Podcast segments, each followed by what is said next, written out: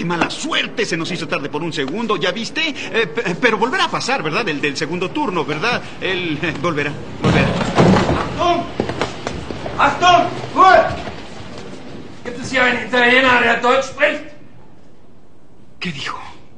Pregunta si alguien habla alemán. Va a explicar las reglas del campo. ¿Hablas alemán? No.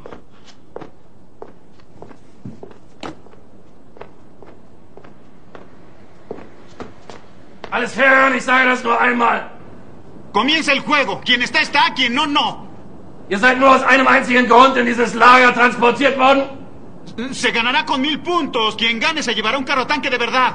um zu arbeiten. Afortunado. Jeder Versuch der Sabotage wird mit dem sofortigen Tode bestraft. Die Hinrichtungen finden auf dem Hof durch Schüsse in den Rücken statt.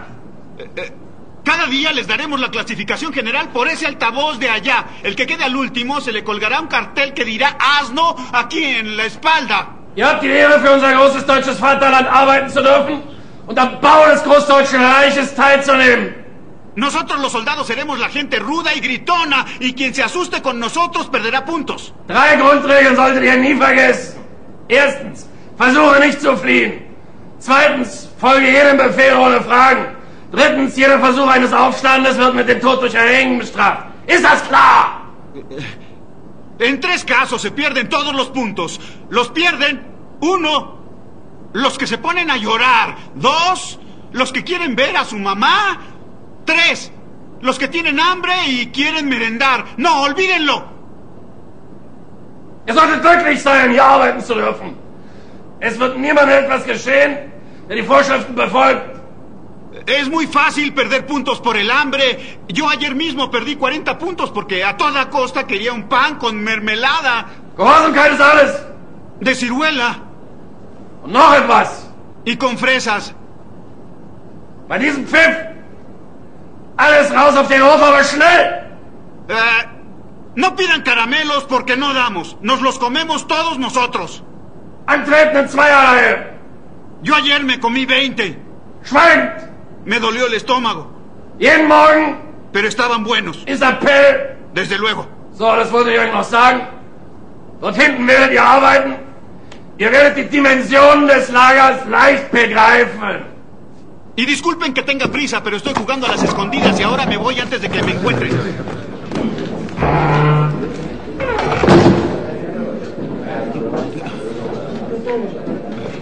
¿No? Disculpa, pero No, no, no, no me pregunten nada. Pregúntenle a Bartolomeo, él lo sabe todo y se los dirá. Y luego le dicen que me lo diga a mí. Mil puntos. Te lo dije. Aquí uno sí se divierte. Dios mío, qué poco se puede hacer por la gente. Algo de mi mente que yo saqué. Ahora tenés ganas de la Si no lo pongo de frente porque si no se puta. ¡Qué rico está este mate! ¡Pero qué rico este mate! Y la temperatura justa y el sabor yerbateril acariciando mis papilas y la espuma justa, justa. ¡Ah! Aquí comienza la temporada 14 del piloto. Esto está bien cool. Entonces, miren, piloto, copiloto. ¡Wow! Nunca en mi vida creo entenderle a. Conducción, Sabían que poseía riquezas. Acudieron los cuatro en motocicletas y armados. Gonzalo Ramírez Era un sujeto con casco carmesí. Un niño. y Fabricio Ledesma. Yo vestía mi outfit camuflado, luqueado, para ir a Punta de Rieles a ver a mis muchachos.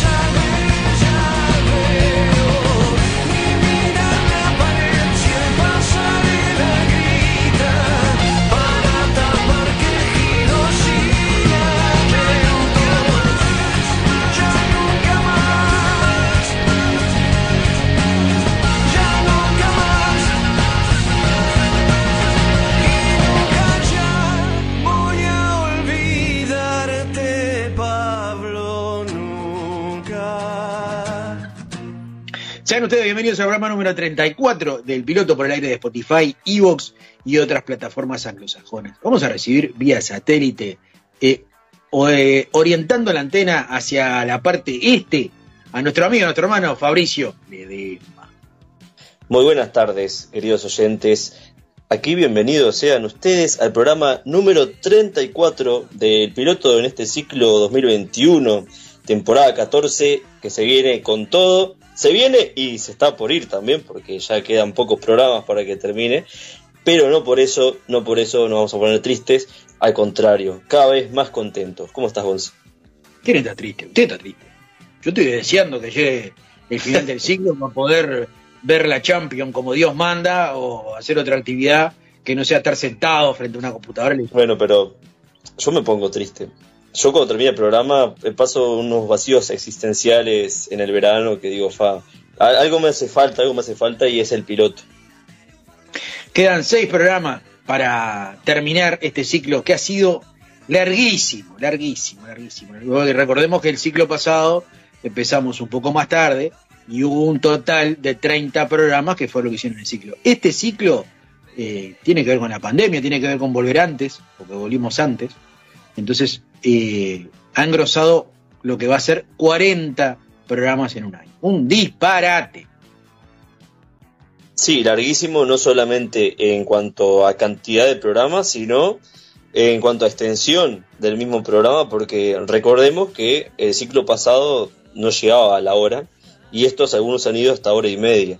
Pero, pero es una buena noticia que eh, nos resulte bastante dinámico, porque si se te pasa volando el programa es porque algo estamos haciendo bien, es porque en realidad es disfrutable también.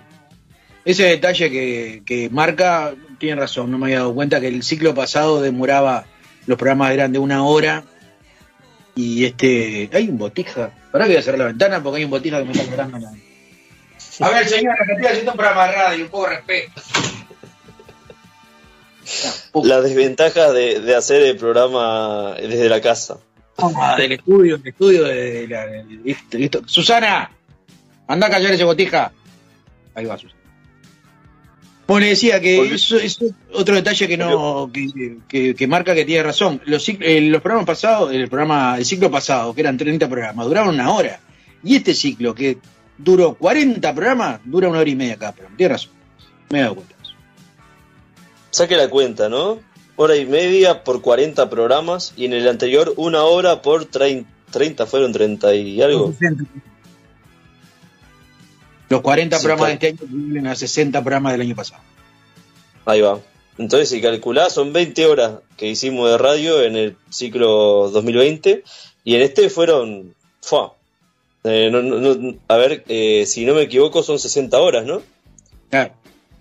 Veo que usted me dice dos por tres, oh, este programa, este, este, cuando le paso el guion, me dice, ah, este programa va a ser una cagada. Bueno, ¿Qué quiere también? Son 40 programas. ¿Qué quiere que todo esté bueno? Es imposible que todo esté bueno. Y hay alguno que es una porquería. Y sí, ya sabemos. Es más, cuando lo escuchamos después de terminado, decimos, oh, vamos a mandar esto. Y sí, mandalo. Pero bueno, a, aparte hay que acatar eh, la atención de, de, todo el público. Capaz que a algunos les gusta, a otros no les gusta. Eh, y eso depende de muchas cosas, desde la edad hasta los gustos de cada uno. ¿Se acuerda que el programa, el peor programa, el, o el peor programa no, no, no hay por qué decir peor programa, pero el programa menos escuchado hasta ahora había sido el de este ciclo, el del amor, que no me acuerdo ahora qué número era. Creo que era el 30, bueno, eh, era el peor, eh, porque era el, el, menos escuchado. El peor escuchado vendría a ser, no el peor, el, peor, el menos escuchado. Bueno, le ganó el programa de Harry Potter. Harry Potter, que tuvo pocas visitas también. Pocas descargas, no lo escuchó nadie, lo escuchó sus amigos nomás. Sus amigos adolescentes. bueno, eh, pido disculpas, pido disculpas. Es que uno se esperaba, al igual que lo del amor, que iba a ser tremendo programa, pero bueno, al final no, no, termina siendo como uno espera. Bueno, pero eso es, lo que, eso es lo que digo, muchas veces nosotros tenemos una idea y decimos este programa, oh, y bueno, no, y no pasa. Y bueno, pero queda el sentido de haber hecho un programa que a uno le gustó. Después lo demás, si lo escuchan o no lo escuchan. Sí. Eh, Peirano, que estuve con él acá en Colonia hace unos días, me decía que le encantó el de Harry Potter. Dice que de principio a final se, se murió de la risa. Ahí por tiene. mucha- por muchas cosas en general. Y a él le encantó. Después hablé con mi viejo y no entendía nada. Dije, Harry Potter, dice que decía Menem, Harry Potter. O sea, no. Eh, él dice que no entendía nada de Harry Potter porque no le gusta ese tipo de películas. Pero por eso digo, va en gustos. 73 descargas tuvo. En todo el mundo. Estamos hablando que menos de 100 personas escucharon el programa de Harry Potter. 73 personas que en el mundo mágico de Hogwarts por ahí son 73.000. Ah, eso no lo había notado.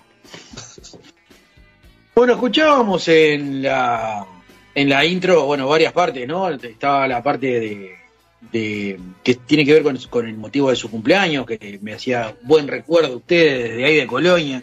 Cumpleaños de Roberto Benini va a ser el 27 de octubre, porque nació esa misma fecha, en 1952, y como su hora máxima podemos destacar eh, La vida es bella, que escuchábamos un extracto al principio del programa. Es la escena quizás este, más lacrimógena de la película, donde él este, trata de que su hijo no sospeche eh, de estar en un campo de concentración, sino que en realidad es un patio de juegos. Sí, una película, eh, a pesar de que no la haya visto, como le decía usted, eh, que empecé a mirar resúmenes y a, mirar todo lo que es la trama de la película, por lo que veo muy triste, pero que deja grandes enseñanzas, sin dudas. Es una, una película que te, va llevando la atención desde principio a final, te capta y, y aparte, como usted dice, es como la- decir, bueno, a pesar de todo lo malo que está pasando, le, eh, al niño le está enseñando que esto es un juego, como para que no preocuparlo, para que no sufra, es como hacer todo por, por alguien que amás, en este caso.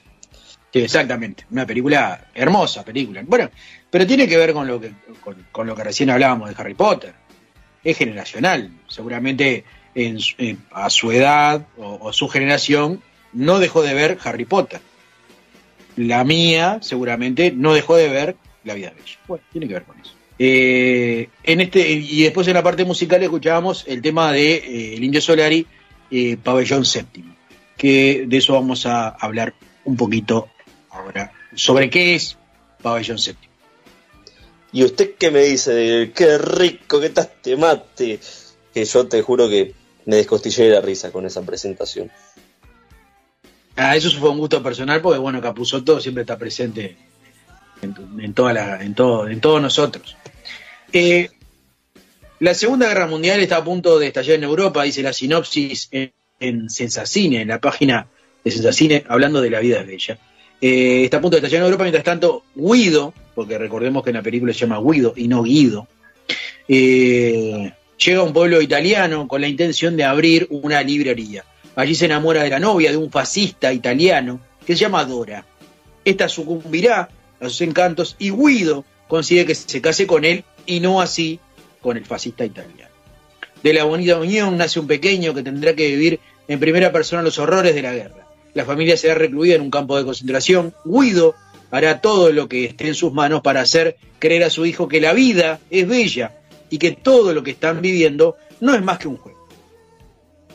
La conocida película escrita, dirigida y protagonizada por Roberto Benini, quien, como decimos, dentro de unos días cumpleaños, en- en- en- entre ellas está El Tigre y la Nieve, otra película divina, y Pinocchio, que hablábamos recién, consiguió nada más y nada menos que los tre- tres Oscars, ¿no? Eh, mejor actor, mejor película de habla no inglesa y la mejor banda sonora. Una película divina. Y eso, fue- eh, eso pasó en el año 1998. La conmovedora historia arrasó en múltiples festivales de cines. También en el año 98 llegó a conseguir el Goya a la mejor película europea.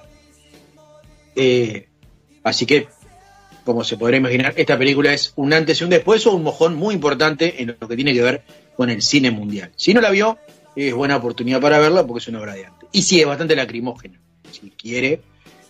Eh, pero bueno, Sí. trata. Cabe destacar que fue la segunda película en el mundo con la que un director, que también era protagonista, ganó un Oscar por su papel. La primera fue Hamlet en 1948, cuyo ganador fue Laurence Olivier. Y en esta película, ahí va, esta película, eh, en realidad el nombre de La vida es bella, según eh, Ben- Benigni, que fue el que lo comentó, proviene de una cita de León Trotsky, que mientras estaba en México y sabía que los asesinos enviados por Stalin lo iban a matar, eh, vio a la esposa que estaba en el jardín ahí y escribió que a pesar de todo, la vida es bella. Vio a la mujer y dice, bueno, a pesar de todo esto que nos está pasando, la vida es bella. Y ah, al año siguiente del estreno se estrenó un libro con el guion original de esta película. Sí, sí, yo coincido, la vida, la vida es hermosa. La cagan los protagonistas, pero la vida es hermosa. Em, El, en cuanto al, corte musical, eh, Pabellón Séptimo, este, el indio decía en su momento que quería darle un tono dramático que necesitaba la canción. Eh, es un homenaje que le rinde a su amigo muerto en el Pabellón Séptimo. Corría el año 1978 en Argentina. Los dueños del poder eran los represores del gobierno de facto, conducido en ese momento por Rafael Videla, quienes ya habían hecho desaparecer 10.000 personas en tan solo dos años. Después esa cifra, eh, cuando se empezó a investigar, se triplicó. Con este contexto, con este contexto, la cárcel de Devoto no era un lugar recomendable para caer.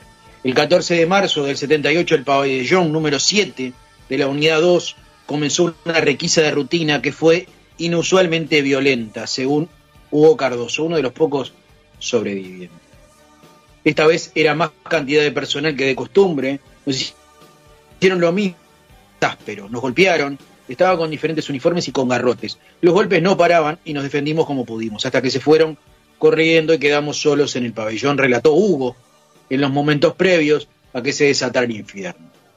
Cuando los ánimos ya estaban caldeados, dos guardias empezaban a disparar gases y tiros con ametralladoras. Los reclusos trataron de encerrarse tapando la entrada del pabellón con camas y colchones. Fue la antesala de lo que se desataría unos minutos después. El día anterior, en la cárcel de Villa Devoto, era un pabellón de presos comunes. Empieza una discusión entre integrantes del Servicio Penitenciario Federal y los reclusos por el horario para mirar televisión. El día después, el 14 de marzo, la venganza por la discusión del día anterior empezó una de las requisas más fuertes de la historia del servicio penitenciario. La violencia era extrema y usaron el doble de agentes para una requisa común que hacían común encerrados para morir. En ese lugar olvidado de Dios estaba el amigo del indio Solari, quien quedó atrapado sobre colchones y los brutales guardias. Recurriendo al instinto de supervivencia, los reos tapiaron las rejas y las ventanas. Los represores, vestidos de carceleros, tiraron gases lacrimógenos y esto ocasionó un incendio en el pabellón 7. Según versiones, pusieron candados en las puertas para que no pudieran salir los presos. Como los habituales sádicos de siempre fueron y de la manera que se comportaron a lo largo de toda la dictadura. Estos cretinos esperaron a que el fuego y el humo los mataran de a poco y hasta impidieron el accionar de los bomberos, aduciendo que ya habían controlado el incendio. Según Cardoso, un cordón de uniformados que te pegaba con todo lo que tenía. Yo salí corriendo. Tenía que atravesar esos tres pisos, un pasillo de baldosas, te resbalás en los jugos de las ampollas reventadas de golpes y otros pasaron antes. Algunos quedaban allí en el camino. Allí murió el amigo del indio, quien no era ni siquiera un criminal. Esperando un juicio, y según relató el ex líder de los redondos, lo habían agarrado por un porro en el bolsillo. Solo por eso murió calcinado en el medio de la llama aquel terrorífico día. Por eso es que Pabellón Séptimo es más que un tema, un homenaje. Qué, masacre, no, no sabía todo lo que había detrás de esta canción. Y así como muchas de las canciones, ya sea del indio o de otros artistas que guardan un trasfondo, en este caso una historia bastante oscura, si se quiere, y que lamentablemente ah, no solo pasó antes en las guerras eh, con los judíos, ni tampoco solamente pasó en este caso con, con lo del indio, sino que sigue pasando en, diferentes países, en diferentes eh, lugares de este mundo. En este momento estaba pasando esto, y es totalmente macabro. Incluso con todo esto de la, de la vida es bella, cuando, cuando se anunció todo lo que es el rodaje, hubo muchas, muchas protestas en la comunidad judía italiana, porque en realidad estaban en contra de, que se tome con humor algo que era eh, que fue una masacre para ellos. Entonces, nada, lo que dijo Benigni fue que eh, él aseguró que el holocausto se estaba tratando con respeto, que simplemente se trabajaba de esa forma, pero, pero que era siempre con respeto. Incluso en Roma, un periódico dejó la línea telefónica abierta para que quienes quisieran protestar por la película lo hagan. Sí, existe un paralelismo también en lo que pasó en la cárcel de Pabellón VII, la cárcel de Devoto, con lo que pasó en el celdario de la cárcel de Rocha, que fue en el 8 de julio del 2010, donde pasó algo bastante similar, ¿no? Que habían eh, cerrado para que no se escaparan los presos, huyendo del fuego, ¿no? No, era que en realidad eh, la idea era salvar su vida, no era escaparse. el 8 de julio se cumplen 10 años del incendio a la ex cárcel de Rocha. Sobrevivientes y familiares, esto es un artículo de la diaria. de los 12 muertos continúan exigiendo justicia. El Estado aún no asume la responsabilidad de la tragedia carcelaria más grande de la historia del Uruguay y en muchas de sus prisiones continúa propiciando la muerte violenta de los reclusos. Claro, la idea es encerrarlos y que se autoeliminen o meterlos 70 en una, celda y bueno, igual son presos. Creo que va, su categoría de ser humano pasa a ser la de es un preso. Y sobre eso... A eso iba. Sí. sí, a eso iba, que los tratan como si fueran basura, como si no fueran personas. Es como que ya por el hecho de estar preso dicen, ah, no, no tienen los derechos de, un ser humano. Si se mueren, se mueren y, y, se lavan las manos. Que es, que es algo que, ocurre siempre y, y quiérese o no, en, en, lo que es el inconsciente de las personas, muchas veces pasa. Yo he hablado con mucha gente y dice, ah, pero si, si este tipo, mira, salió de la cárcel y no vale ni dos pesos. Hace poco me pasó en una ocasión que hablaban de elegante y decían, no, si este salió de la cárcel y no vale ni dos pesos. Como decir, oh, fue un preso y no es una persona no es un ser humano. Y lamentablemente eso ocurre mucho, no solo en, en la política y en, y en muchos eh, manda más, sino en la gente, en el común de la gente, vos escuchás que en el inconsciente tienen guardado eso. Sí, sí, claro. acá no estamos hablando de, de, los gobiernos de turno, en realidad, desde que yo tengo memoria, yo tengo 46 años, y ningún gobierno hizo absolutamente nada por eh, lo que es las cárceles. Haya 70 tipos en una, en una celda, que, se formen rancheríos, que hay una caer en la cárcel es lo peor que te puede pasar. Eh, que yo entiendo que por ahí tuviste un error social y bueno, tenés que cumplirlo. Bueno, yo creo que hay formas, eh, yo creo que la limitación en, lo que tiene que ver con los derechos humanos, no hay, no hay corrección posible a una mala conducta por ese medio. La única, y es algo personal, la única forma de corregir eso es desde la conciencia y trabajando culturalmente algo que, bueno, que falta. Eh, con la cultura se, se, corrigen todas las conductas eh, fuera de la sociedad, seguro. Si eso no está, bueno, hay consecuencias. Por eso, por eso estoy muy contento de haber trabajado en 2017 acá en, Piedra de los Indios, en la cárcel de Colonia, porque acá en este caso a mí eh, personalmente me ha tocado trabajar con los reclusos y yo creo que sí, el cambio está en la educación. Desde la educación es que se empiezan a, generar los, grandes cambios y como usted, eh, decía, eh, cada uno, bueno, cumple su sentencia porque, bueno, tuvo un error social, pero no por eso deja de tener derechos humanos. Y en este caso eh, hacíamos proyectos con otros docentes en la construcción de un parque eh, de juegos ahí mismo en Piedra de los Indios para que las visitas, los hijos, los nietos, los sobrinos de los que estaban reclusos puedan por lo menos tener ahí un lugar para, para jugar. Y todo vinculado desde la física, que es mi asignatura, la, química y hacíamos todo ese tipo de proyectos. Y hoy en día, mira, hace unos días eh, me crucé a un ex alumno de la cárcel, estaba trabajando acá en, eh, estaba en el General Flores, acá en Colonia, y lo saludé y me ha pasado dos o, tres veces de cruzarme gente que estaba en la cárcel y somos todos iguales, o sea, son personas como trabajadoras, personas que cometieron su error, cumplieron su sentencia y ahora están acá laburando fuera de la cárcel. Sí, también la justicia eh, no mide con la misma vara eh, a la gente pobre o a la gente humilde que a la gente poder, ¿no? Porque si vamos a la cantidad de cosas que sabemos que se saben y que son de público conocimiento, hay más de uno de traje y corbata que hoy día ocupa un lugar importante en la sociedad, sin embargo tendría que estar tras las rejas. Y bueno, y no está. Entonces, también es eso, ¿no? la desigualdad a la hora de la justicia. De la justicia, para el lado de los humildes, mira de una manera, y para el lado de la gente que tiene poder, mira de otra. Alguien tiene que pagar, dice la diaria, de la misma forma que nosotros cuando cometemos un delito tenemos que pagarlo. Yo ahora quiero que paguen quienes cometieron el delito conmigo, dice Méndez. Él es uno de los 20 hombres que en la madrugada del 8 de julio del 2010 estaba encarcelado en la celda 2 de la ex cárcel de Rocha, donde algo o alguien desató el fuego. Se suponía que en esa celda, por sus dimensiones, no debían estar más de 8 personas. Era una pieza de casi 40 metros cuadrados. Tenía siete ventanas tapadas con nylon y cartón y un bañito con una abertura circular, del tamaño de un CD, dice para graficar, que hacía de ventilación. A lo largo y a lo ancho había ocho ranchadas.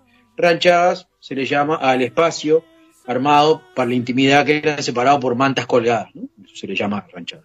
Y un tendero de cables eléctricos enganchados con clavos y maderas. De ahí cada uno sacaba su corriente para su ranchada la zapatilla, ¿no? agarrada con un clavo.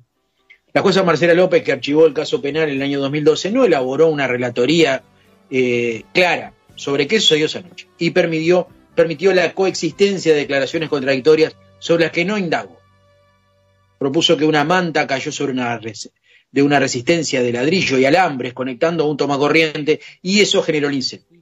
Que la Guardia Perimetral dio aviso al fuego y no encontró responsables penales. Sé que hay culpables, ¿dónde están? Pregunta Elba Recalde, madre de Alejandro Gómez, que tenía 22 años cuando el fuego lo abrazó.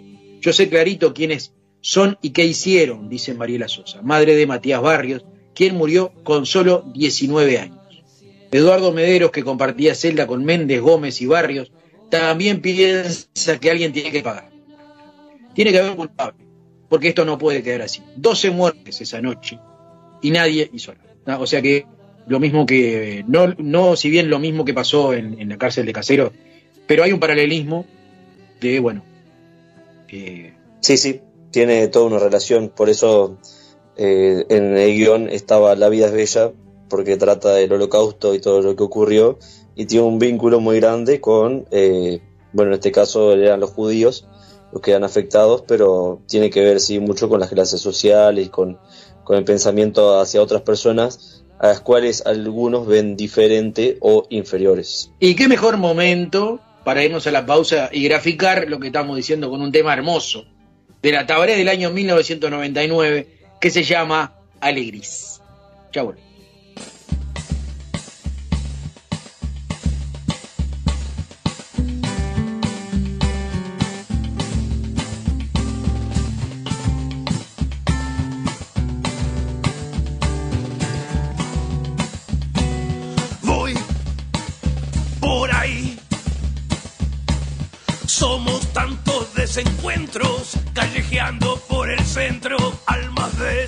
Por dentro y quizás me perdí.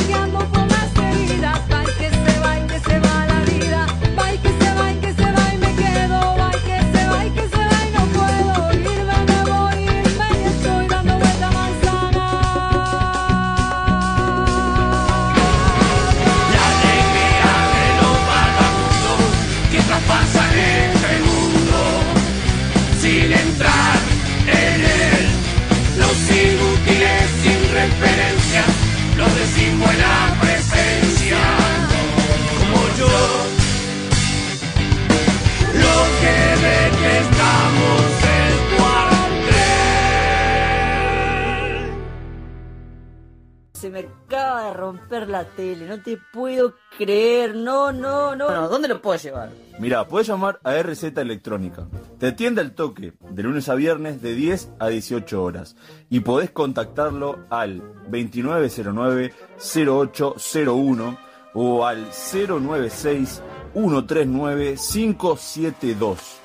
También lo encontrás en Instagram como Ramírez TV 1999. Acordate, contactalo al 2909-0801 o al 096-139-572. De esta forma, en menos de lo que imaginás, ya tenés tu televisión funcionando y podés disfrutar de lo que quieras en tu licencia.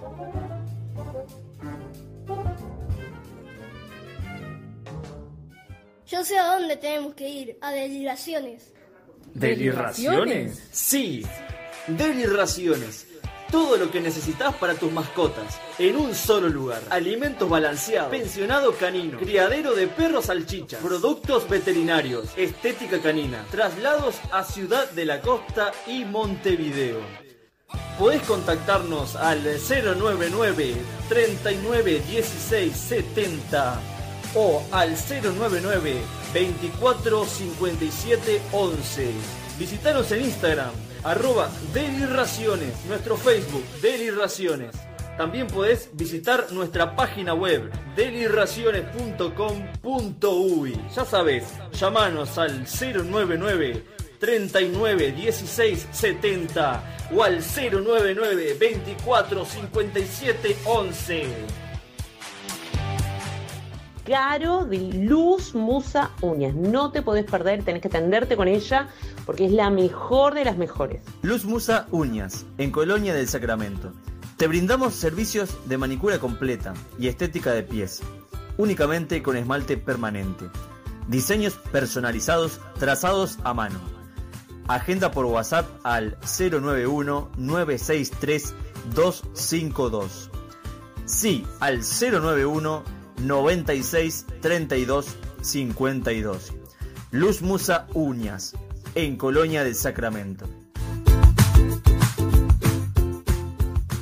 ¿A tu fiesta le hace falta un comediante? No esperes más. Si querés a Diego Maton animando tu evento, contáctalo al 099 21 41 47. Sí, Diego Maton, comediante 099 21 41 47. Mira, hay un, hay un, hay un, un- cuento que sobre el éxito eh, y eso que es ridículo, pero te, te- lo vas a entender. Eh, Un tipo va caminando y se encuentra un gurú. Entonces dice, gurú, ¿dónde está el éxito? Perú. El tipo empieza a caminar, camina, camina, camina, camina. Y en un lugar del camino salen cinco tipos y lo muelen a palo. El tipo piensa así, dice, debo haber entendido mal, lo mire mal. Vuelve a ver al gurú, perdón. Vuelve a ver al gurú y dice, ¿dónde está el éxito? De nuevo va por el mismo camino y en el mismo lugar. Entonces vuelve y lo quiere matar al, gurú. Y dice, habla hijo de puta, perdón. ¿No? Este, ¿dónde está el éxito? Ahí, un poquito después de las trompadas.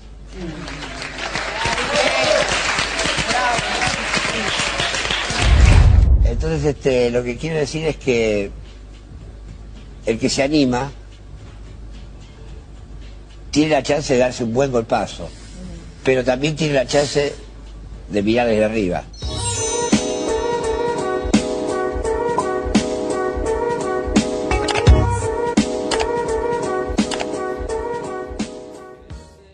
Seguimos en el piloto de este segundo bloque. Vamos a hablar, eh, como escuchábamos recién, la voz haciendo la intro del bloque, de el futuro cumpleañero, ¿no? Unos días de eh, años, el señor Charlie García. Un grande de la vida, Charlie García, que nos ha dejado muchas enseñanzas de manera tan directa y tan cruda que hasta sorprende a veces. Y es un inventor, yo eh, eh, hay un- una, en una de las fases de él, él decía que fue el inventor del rock en el Río de la Plata. Y no sé, no le discutiría. Los 70 de Charlie, Ciudad y Nación preparan el mes de festejos de García y su nuevo disco. El músico argentino llega a las siete décadas y en distintos ámbitos se planean festejos de su cumpleaños el próximo 23 de octubre. Charlie García cumplirá 70 años y mientras el músico prepara el nuevo disco, aún no tiene fecha de salida. Tanto el gobierno de la ciudad como el nacional prepara una serie de festejos para conmemorar la vida y la obra del inigualable bigote bicolor que produce, eh, produjo canciones más bellas de la música. Sí, que, eh, que ha pasado por diferentes grupos musicales eh, tan conocidos como puede ser Sui Generis, ¿no? Sui Generis, que bueno, en mi caso es la, la banda que más he escuchado donde está Charlie García, pero ha tenido toda una trayectoria eh, totalmente agradable, amena, en, en cuanto a las letras, eh, en la musicalidad, en todo en general, y estoy de acuerdo en eso que decían, que si ese creador del, del rock Sí, bueno, eh, en base a, a su creación, bueno, en base también a Spinetta, se ha solidificado todo lo que es el rock en Río de la Plata, es innegable. Este, eh, sus variaciones musicales, todo tiene, tiene que ver. Carlos Alberto García Moreno nació el 23 de octubre de 1951, como decíamos, una de las figuras fundamentales de la música contemporánea argentina. Su debut discográfico se produjo en el año 72. ¿eh? Yo no, no era nacido todavía. Cuando participó en el primer disco de Raúl Porcheto, titulado Cristo Rock. Mientras cursaba la escuela secundaria, conoció a Carlos Alberto Nito Mestre. Un saludo a Nito que nos está escuchando. Junto a él y a Carlos Piegari, Beto Rodríguez y los hermanos Belia formó Sui Generis, que tras sufrir varias deserciones quedó convertido en un dúo al estilo folk norteamericano, era muy de moda en esa época. Grabaron tres discos, Vida de 1972, Confesiones de invierno del año 73 y pequeñas anécdotas sobre las instituciones por diversas razones. El dúo se separa en el año 75, no sin antes organizar un recital de despedida durante el cual se registró el álbum doble que se llamó Adiós Sui. En 1976 graba su disco Por Suilleco junto a con Nito Mestre y María Rosa Iorio. La máquina de hacer pájaros era el nombre de la siguiente banda, un proyecto novedoso a orillas del rock sinfónico. Esta, banda era. Esta, si esta banda, si no la escuchó, La máquina de hacer pájaros, bueno, descárguese un- en Spotify y escuche con atención esta banda, pues se le va a, parar los pelos de, de Lord. No sé si la escuchó. Ya mismo, eh, no, no lo he escuchado, ya mismo ahora voy a Spotify y le agrego mi lista, así la, la escucho con, con atención y, y se, me pare- se me paran los pelos. Banda novedoso eh, rock sinfónico. En su corta vida solamente tuvo dos discos editados que se llamó La máquina de hacer pájaros del año 76 y películas del año 77. 78, entre los años 78 y 1982, García lidera Cerú Girán, una de las bandas claves en el rock nacional. Con esta agrupación editó cinco discos. Cerú Girán en el 78, La grasa de las capitales, 1979, Bicicleta, 1980, Peperina, un discazo, 1981, y No llores por mi Argentina, 1982, otro discum. En ese mismo año comenzó su carrera como solista. Raúl de la Torre le encargó la banda de sonido de su película eh, Pubis Angelical. Simultáneamente grabó Yendo de la cama living, ayudando, eh, ayudado por la difusión que le daba en ese momento el rock nacional a través de los medios de comunicación. Durante la guerra, eh, durante la guerra de Malvinas estaba prohibido pasar música en inglés. Ahí como que hubo un auge de, del rock argentino y por eso es que en ese momento el auge era ideal para pegarla en el ángulo como yendo a la a. Sí, todas las bandas que ha mencionado donde eh, pasó Charlie García y me había olvidado, sí, seguro también de, de Cerú Girán, que también he escuchado mucho de, de, esa banda y, y, esas canciones y discos que, también mencionan. Y ni que hablar que la pegaron porque aprovecharon justo el momento, como usted decía, si estaba prohibido escuchar música de, eh, de inglés, en inglés, justito la pegaron ahí. Inconsciente colectivo o yo no quiero volverme tan loco o Bombardeo en Buenos Aires. ¿eh? Para este trabajo la banda estaba formada por Willy Turri eh, con batería, en batería, Gustavo eh, Basterrica en guitarra, Cachorro López en bajo y Andrés Calamaro en teclados. Este material fue presentado en un imponente recital eh, ante 25.000 personas en el Estadio Ferro el 26 de diciembre de 1982. En la apertura del show, Charlie llegó al escenario al borde de un Cadillac rosa y en el cierre una lluvia de proyectiles de utilería destruyó la ciudad que formaba el decorado. Mientras sonaban los últimos acordes de No Bombardé en Buenos Aires, un tema lacrimógeno, le diría, y si no lo escuchó, está en su momento de escucharlo. No Bombardé en Buenos Aires. En su siguiente trabajo como solista, Clicks Modernos, otro discún, eh, del año 83, se inclinó más por el, pop rock, aunque la canción contestataria encuentra un lugar eh, que, por ejemplo, en los dinosaurios, el tema de los dinosaurios. Este material fue presentado eh, los días 15, 16, 17 y 18 de diciembre en el Estadio Luna Park, acompañado de Pablo Bullot en guitarra, Alfredo Tot en bajo, Willy Turri en batería, Daniel Melingo en saxo, Fabiana Cantilo en coros y un joven rosarino en los teclados que hacía su debut. Qué, qué grandes artistas que, que, mencionaste en esa nota.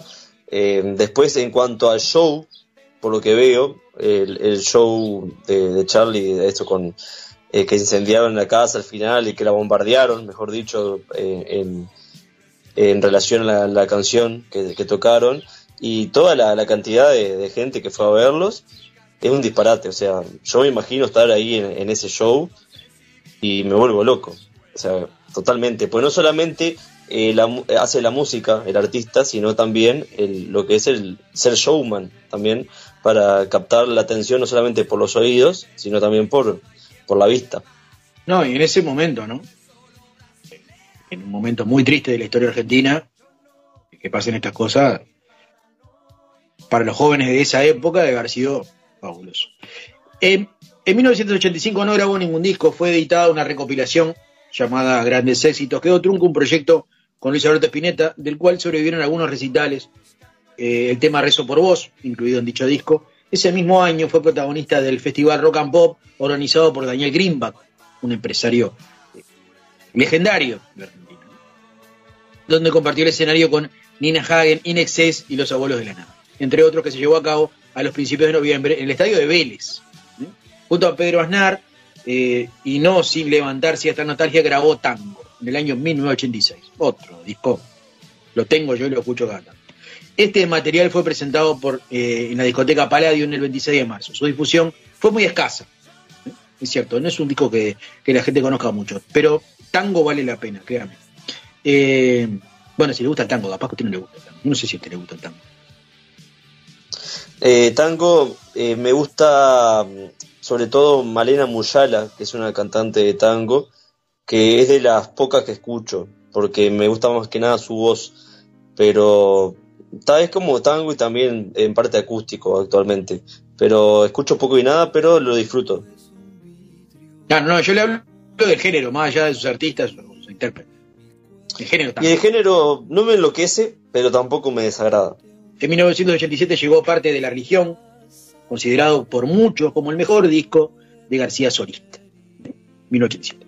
Este material fue grabado e interpretado casi en su, en su totalidad por él y alterna un rock fuerte con estribillos melódicos. Es seguramente uno de sus discos más prolijos y compactos. Desde la tapa hasta el contenido de las letras, ya que por los shows en vivo, en julio la banda que lo acompañaba Carlos García López en guitarra, Fernando Lupano en bajo, Fernando Samalia en batería, Fabián Quintero y Alfie Martínez en teclados y nuevamente Fabiana Cantilo que hacía los coros. El 15 de octubre de 1988 Buenos Aires tuvo el privilegio de ser la sede del cierre de la gira de Amnesty Internacional, eh, que deambuló por más de 50 ciudades de todo el mundo, eh, clamando los derechos humanos. Ese día más de 80.000 personas asistieron a la cancha de River a aplaudir a grandes músicos internacionales como Peter Gabriel, Sting y Bruce Springsteen, acompañados por los eh, Tracy, por Tracy Chapman, representantes locales había como León Gieco, que cantó su tema, su tema eterno, Soy le pido a Dios, y Hombres de Hierro, y Charlie arremetió con Demoliendo Hoteles, nos siguen pegando abajo, los dinosaurios, y ahí, como le digo, estaba Peter Gabriel, Sting, Bruce Springsteen, pasa que ya, dice, ah, eh, eh, el Charlie de acá, lo conocemos de acá nomás, es como pasa con Rada, Rada te cruzás con Rada acá en 18 de julio y Rey, pero Rada tocó con B.B. King, tocó con, ¿entendés? Y vos, vino Mick Jagger, ¿dónde está Rada? Nosotros, claro, como lo tenemos acá nomás, Para mí son los artistas que valen la pena, pues son tan humildes que lo- los ves ahí en la calle, igual te, se quedan hablando con vos, pero tocaron con tremendos artistas. Y, y esas canciones que nombraste al final fueron las que tocó, fa, son tremendos temas. va para la comercial con el mate y te cruzás con Fatoruso, que está tomando mate sentado en la puerta de la casa. Sí, totalmente. Tras acompañar en el año 1988 el sonido de la película Lo que vendrá de Gustavo Mosquera, en la cual también interpretó a un enfermero, trabajó en su siguiente álbum solista que se Cómo conseguir chicas en el año 1989. Esencialmente un trabajo de recopilación de canciones sueltas que García, por diversos motivos, nunca había grabado. ¿Viste? Cuando te quedan esos temas que decimos, eh, lo voy a recopilar, lo voy a mandar acá. Por eso el disco se llama Cómo conseguir chicas. El título es, es veraz con lo que consigue. Para poder lanzar su siguiente disco, Filosofía Barata y Zapatos de Goma, en 1990, García debió sortear, sortear un juicio por ofensa a los símbolos patrios, ya que ese LP incluyó una versión del himno nacional argentino, que finalmente te- terminó siendo autorizada por los tribunales. Me sorprende que en esa época tantos artistas hayan tenido tantos problemas en cuanto a, eh, a lo que sería la censura, ¿no? Eh, Lo mismo pasó, bueno, también con el cuarteto de Nos acá, cuando cantaron el día que Artigas se emborrachó, que tuvo tanto, tanto problema y bueno, no sé, es como que son diferentes opiniones y en este caso llevarlo a juicio, digo, ta, no sé, eh, son opiniones personales uno puede decir, sí, está bien llevarlo a juicio porque es un- una falta de respeto, pero otro puede decir, no, pero no es para tanto, o sea, se lo toma, en el caso de Cuarteto se lo tomó con humor, en el caso de, de Charlie, o sea, no, no creo que haya nada malo en eso. Pero me sorprende que en esa época hubo como todo eh, una serie de artistas que por cantar ciertas cosas o por demostrar en el arte algo que sentían tuvieron problemas. Y sí, bueno, eso tiene que ver también con la dictadura que, hace poquito eh, que estaba instalada. Recordemos que, los temas cuando se llevaban a se llevaban a, autorizar, porque no podía, usted no podía cantar en la calle sin estar autorizado y sus letras no podían salir de la censura. Eh, se tachaban las letras, las, las palabras que no iban y le modificaban un tema. Usted escribía un tema, ¿eh? agarraba un papel, escribía un tema, ah, hola, mi amor, voy a cantar, a ver, vení. No, esta palabra no la puedes usar. ¡Pra! Tachón. Esta palabra tampoco. El tema que usted había hecho se lo modificaban todo porque la letra que usted eh, le ponía era podía ser subversiva. Y uno de los de lo que de las palabras que le tachaban era pájaros. No podía incluir la palabra pájaros en las letras de sus temas. ¿Y sabe por qué? Por la libertad. Exactamente. Sí, Imagínese el callo que tenían en el cerebro. Mi Buenos Aires, bueno, pero hay gente todavía con esos callos. Mi Buenos Aires Rock fue el nombre del festival organizado por la municipalidad que convoca a 100.000 personas en la 9 de julio. Presenciar a García, Espineta, Fabiana Cantilo y La Portuaria. Si bien estaba pautado que cada artista tocara media hora, García actuó por más de dos horas y terminó con su versión del himno nacional en un escenario iluminado con luces celestes y blancas. Imagínense estar ahí en ese mundo. Su disco mostró claramente la influencia de Prince en el estilo de García, influencia que se vería notoriamente en Tango 4, que es el disco que yo le di. Un disco compuesto e interpretado a dúo con Pedro Aznar.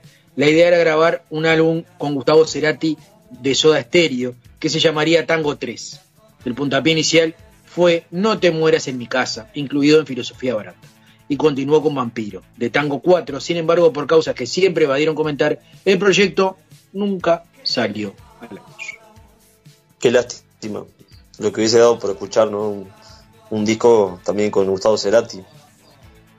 Y seguramente es cuestión de tiempo. Cuando, cuando los artistas no estén más en esta tierra, seguramente ese disco va, va a sonar, Ah, puede ser, puede ser. obviamente. El 22 de diciembre de 1991, como hacía casi nueve años, García reunió 26.000 personas en Ferro para el recital de despedida del año. Esa oportunidad ingresó al escenario dentro de una ambulancia. Era la forma que había elegido para burlarse de su internación en una clínica a mediados de ese año. Las versiones periodísticas indicaban que Charlie había ingresado con una fuerte sobredosis, hecho que quedaría confirmado con una publicitada relación amistosa con el pastor Carlos Novelli, director del programa de rehabilitación Andrés, que terminó en un escándalo de acusaciones recíprocas. La banda de músicos para ese segundo ferro fue la misma que lo estuvo acompañando desde hacía un tiempo, ahora bautizada Los Enfermeros. Entre los invitados estuvieron Mercedes Sosa, Fito Páez y el dúo rapper Iria Kuraki y Sande Valderramas, otro bandum. En 1992 García representó al rock argentino en Les Allumés, una muestra de la cultura porteña que se realizó en Nantes, Francia. Viajaron tangueros, obras de teatro, pinturas y rockeros, pintores y rockeros. Charlie convocó a 6.000 personas y fue recibido por el alcalde de la ciudad. En ese mismo año eh, se dio lo que muchos esperaban, el reencuentro de Lebón, Aznar, eh, para revivir lo que fue Cerú Girán, con una placa Cerú Girán del 92. Recitales en Córdoba, Rosario y dos estadios en River, colmados, durante los cuales se registró otro álbum doble eh, y el reencuentro dio para mucho más. En el año 93 fue un año de silencio de presencia en los medios. El veraneo en Punta del Este dejó varias páginas impresas sobre escándalos que siempre lo tuvieron como protagonista. Eh, le siguieron varias internaciones en clínicas por desintoxicación. ¿eh? ¿No te da miedo vivir así? Le preguntaron. No me gusta, es parte de la religión. Los que tienen miedo se van antes. Lo que pasa es lo, que, lo de siempre. Si me tiño el pelo o si me interno, soy tapa de todos los diarios. Si me diera la mitad de ese espacio cada vez que saco un disco, vendría en millones. Contestó a Clarín el 16 de febrero del año 1990. Una cabeza, ver, es como que te, te estabiliza todo lo que dice, pero hay mucha verdad en todo lo, lo que él comenta. Sí, eh, él eh, comúnmente no es un tipo que, o no era. Este, yo, yo me quedé, para, bueno, el trabajo que vamos a escuchar ahora tiene que ver con eso.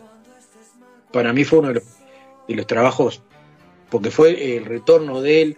Eh, yo hablo particularmente del disco Influencia, que para mí fue un antes y un después, del año 2002. Eh, que es el tema que vamos a escuchar ahora para irnos a la pausa. Pero eh, era como el, retorno de lo que decía. Y es un disco divino. Después, bueno, después vino todo, eh, la internación. Ahora es un gordito bueno. En esa época no era tanto, ni así. Este, pero lo importante es que hoy día Charlie García está vivo, cumple 70 años. está- y para eh, homenajearlo, obviamente, como merece este pequeño homenaje. Nosotros siempre hacemos homenajes humildes porque somos un programa humilde. Si algo tenemos es humildad. ¿No? Nos vamos a ir Totalmente, yo coincido. Coincido que somos muy humildes. Vamos a ir con influencia, eh, como decíamos, del año 2002, que marca el renacer de una carrera. Así que bueno, en homenaje a Charlie, influencia.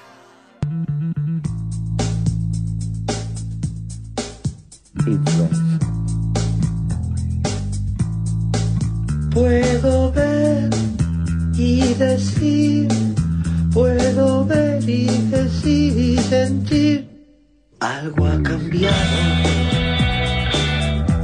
Para mí no es extraño. Yo no voy a correr, yo no voy a correr ni a escapar de mi destino. Yo no pienso en peligro. Si fue yo para mí, lo tengo que saber, pero es muy difícil ver. Algo controla mi ser en el fondo de mí, en el fondo de mí vio temor y vio sospechar con mi fascinación nueva. Yo no sé bien qué, yo no sé bien qué son intuiciones. Verdaderas alertas. Debo confiar en mí, lo tengo que saber, pero es muy difícil ver si algo controla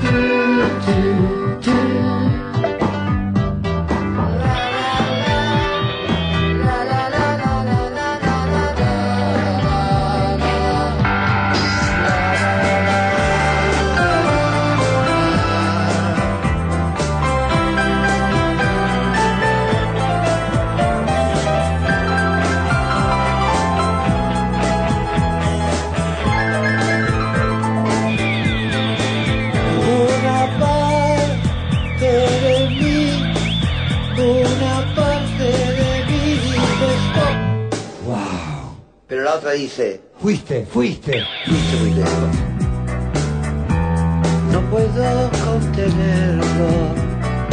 Entonces, Trato de resistir, trato de resistir y al final no es un problema que placer esta pena. Si yo fuera no lo podría entender, pero es muy difícil ver.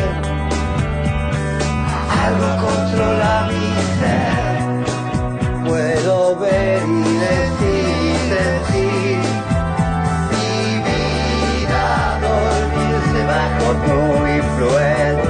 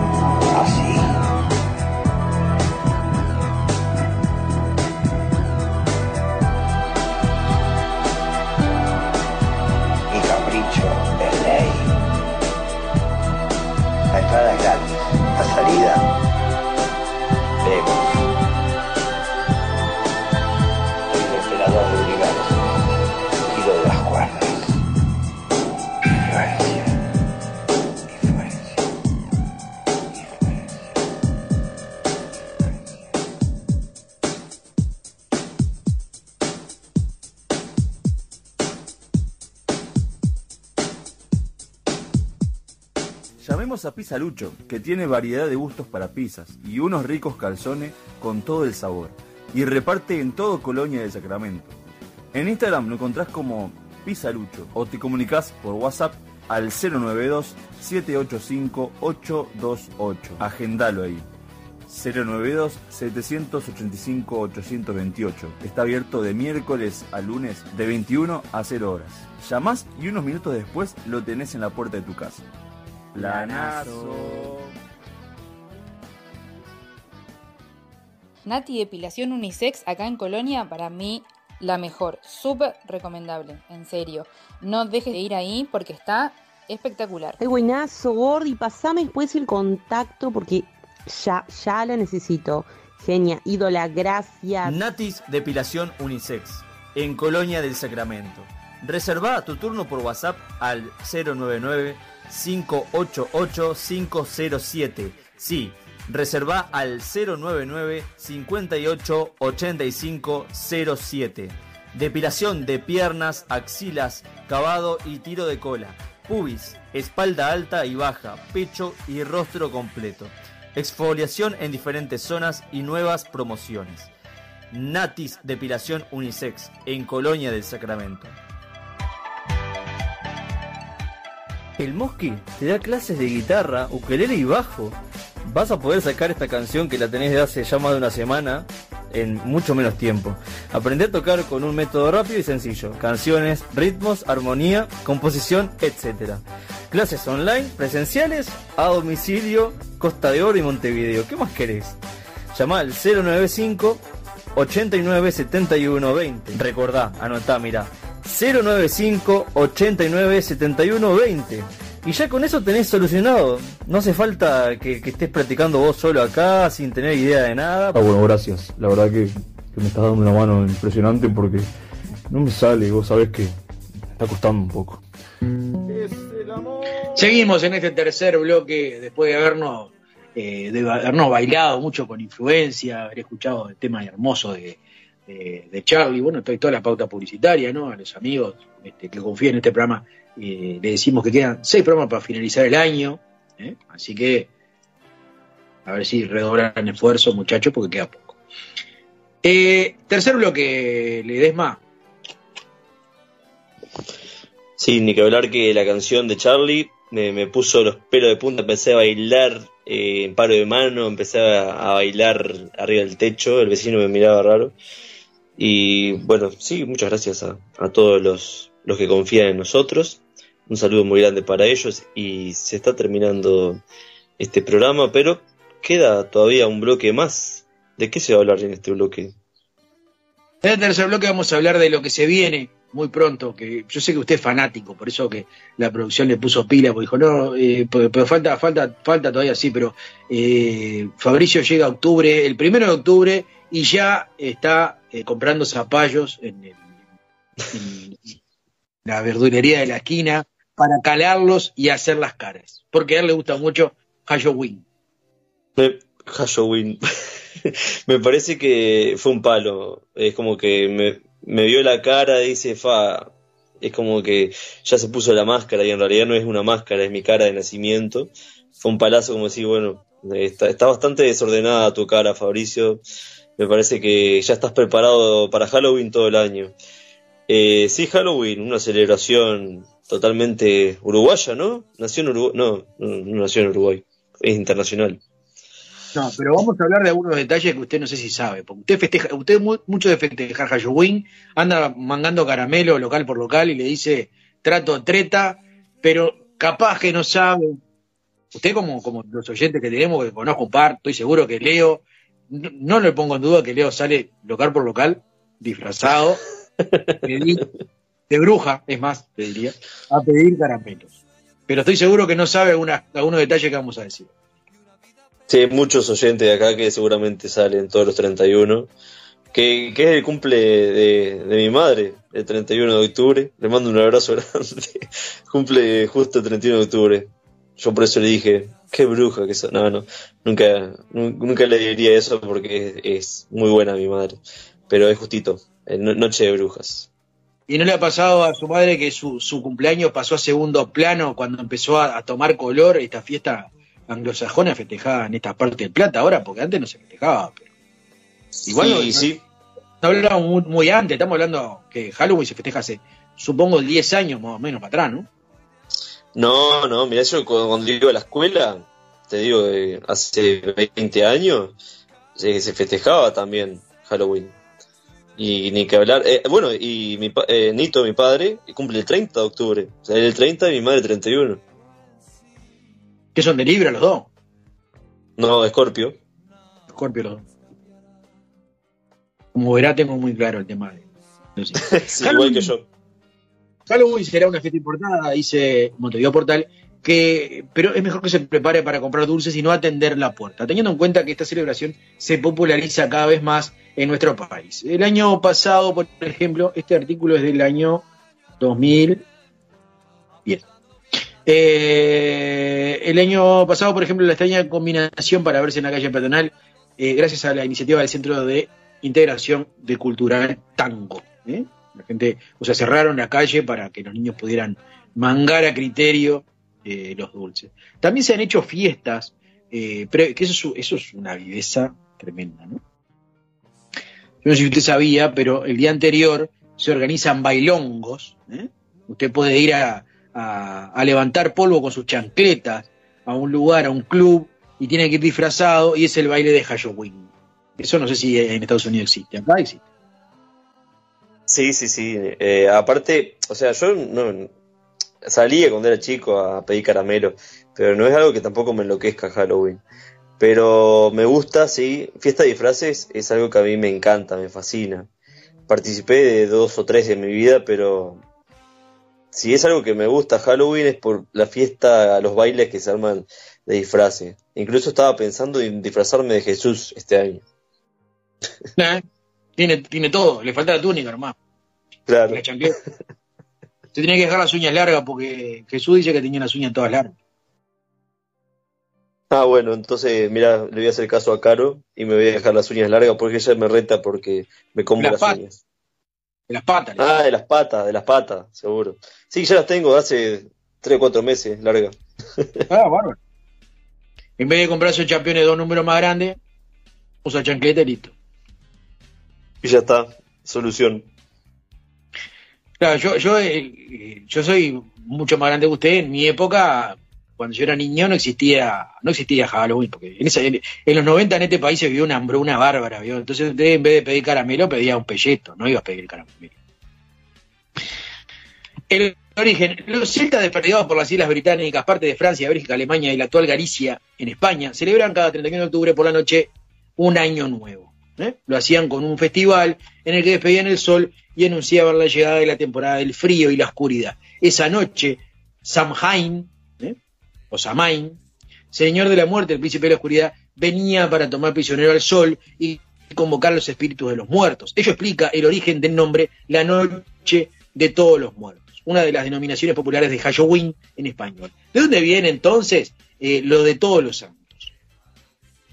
Hace unos 1400 años el Papa Bonifacio Yves, o cuarto, dedicó un templo cristiano en honor a todos los santos, una festividad que se celebra en mayo, pero el Papa Gregorio I, que sería tres, consiguió, eh, cambió posteriormente para el primero de noviembre. Cuando el Papa Gregorio Yves estableció que las fiestas se celebraran universalmente, la importancia que cobró hizo que sus preparativos comenzar en víspera del 31. De allí, pero eh, la simbología, ¿no? Vamos a saltar a, lo que es la simbología. Pedir dulces. ¿eh? Es lo que hace usted, o Leo. Se cree que empezó en Europa como una costumbre del siglo X, que sería el siglo IX. El 2 de noviembre, los cristianos solían recorrer los pueblos y pedir tortas de alma. ¿eh? Dame una torta de alma. Que eran pedazos de pan dulce. Mientras más recibían, más prometían rezar por los parientes muertos de los donantes. No, me dan cacho pan dulce, yo rezo por, eh, no sé, tu abuelo. Listo, da, un cacho pan dulce. También se cree que el recorrido infantil en busca de las golosinas probablemente se enlace con la tradición neerlandesa de la fiesta de San Martín. ¿Eh? Pero viene de ahí el tema de mangar dulce. Usted va, pide caramelo. Bueno, ahora puede sumarle esto. Este, ¿Cómo está tu abuelo? No, mi abuelo murió. Bueno, dame un, caramelo que rezo por él.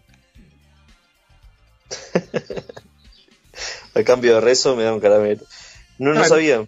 Está, está eh, no, no tenía idea de, del origen de, de Halloween. Halloween, dijera usted. Color naranja simboliza el color de las velas usadas para la ceremonia de los difuntos. Por eso que es todo naranja. Y acá viene lo que decía usted. Usted va, a principio, el 1 de octubre va y le dice al puestero, dame un zapallo. Lo cala ¿eh? y le pone la vela atroz.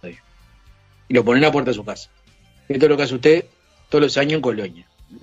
Ahora vas a ver por qué lo hacía, porque no sabe por qué lo hacía. A ver. Es el, el símbolo del alma condenada para a vagar en la tierra como un espectro. Procede del cuento de un personaje llamado Jack. A quien no se le permitió entrar ni al cielo ni al infierno. Forzado a recorrer el mundo como fantasma, Jack metió un carbón encendido en un zapallo hueco para alumbrarse el camino por la noche. Aunque se dice que las brujas utilizaban los cráneos de las víctimas humanas y las adornaban con velas en su interior. El origen de las calabazas fueron los nabos.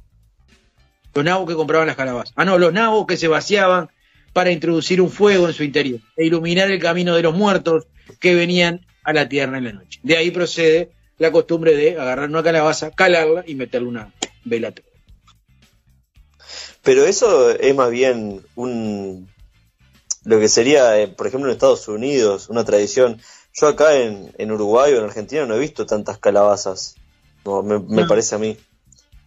No, andan con la con la canasta esa de plástico que, que trae dulces, pero Sí, sí, sí, eso ni que hablar. Me acuerdo que cuando era chico yo me, me- me hacía una máscara con, con cartón, con cartulina. La máscara de Scream, ¿viste la película Scream? Tipo la de Scary Movie, esa. sí, Scream. Yo, yo me hacía la- la- con cartulina y iba a pedir caramelo con eso. Y me miraban raro todos los almacenes. Me dice, ah, pero eso no es una máscara, me decían. Y yo, bueno, no tenía otra cosa, no, no podía comprar máscara y bueno, salía así. no le daban para convidarlo, sino le daban por asustado que estaba la gente. Dale caramelo que se vaya. Es- En la antigua Europa era común, era costumbre de algunos usar máscaras para espantar a los espíritus del mal. Hecho que solía darse cuando eran perseguidos por alguna calamidad. Otra teoría afirma que procede la idea de usar eh, máscaras en estas fiestas por los druidas célticos, eh, según la cual los participantes en una ceremonia debían usar cabezas o pieles de animales para adquirir la fuerza del ser vivo que representaban. ¿Eh? Va por ahí el tema también de usar máscaras. Pero como le digo, hay bailes, usted puede ir a, a, a los bailes de Halloween, ¿eh? conocer alguna fémina o algún masculinen, ¿eh? y bueno, también puede ser.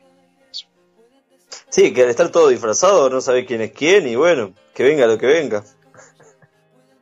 Y no, no- y no le ha pasado de... A mí me, me- me pasó en un baile que fui de que era mi maestra.